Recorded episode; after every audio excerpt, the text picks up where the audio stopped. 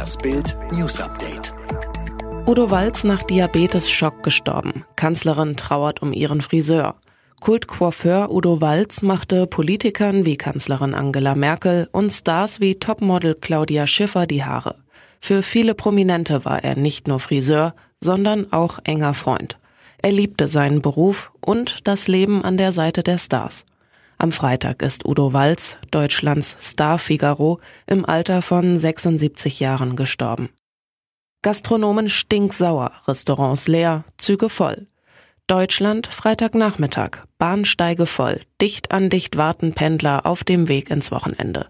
Mindestabstand 1,50 Meter zwischen den Fahrgästen, das ist Ansage der Regierenden, aber in Zugabteilen zu Stoßzeiten oft Fehlanzeige, weil der Platz fehlt.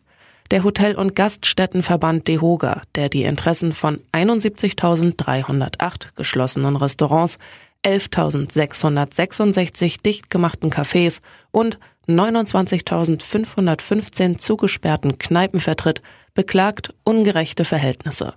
Geschäftsführerin Ingrid Hartges zu Bild. Es ist nicht nachvollziehbar, dass Züge am Wochenende gesteckt voll sind und unsere Restaurants geschlossen bleiben müssen.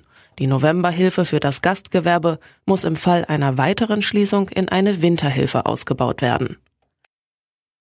Für ein paar Kippen. Trotteleinbrecher kämpft mit Tankstellentür.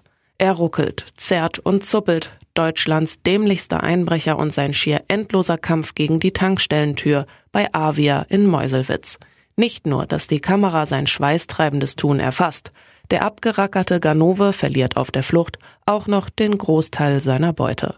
Das Video seines Peinlichkampfes mit einer Tür in Bild. 20 Tonnen Diebesgut. Polizei hebt Versteck von Deutschlands Klaukönigin aus.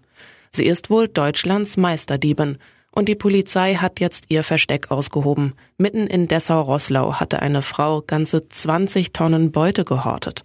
Die Polizei brauchte für eine Razzia mehrere Tage und einen LKW. Etwa 1700 Säcke wurden sichergestellt, unter anderem mit original verpackten Haushaltswaren, Elektrogeräten oder Kinderspielzeugen. Geschätzter Wert mehrere hunderttausend Euro. Lieferschwierigkeiten, Engpässe bei Kühlgeräten für Corona-Impfstoff.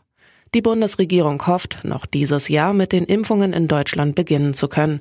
Die Logistikbranche bereitet sich mit Hochdruck auf die Impfstoffverteilung vor. Aber weil der Transport von Corona-Impfstoffen und Medikamenten bei extremen Minusgraden bisher ein Randgeschäft für Logistiker war, drohen nun Lieferschwierigkeiten bei der Herstellung von Kühlgeräten für den neuen Corona-Impfstoff. Skandalös, die Politik hatte das vorhersehbare Problem ignoriert.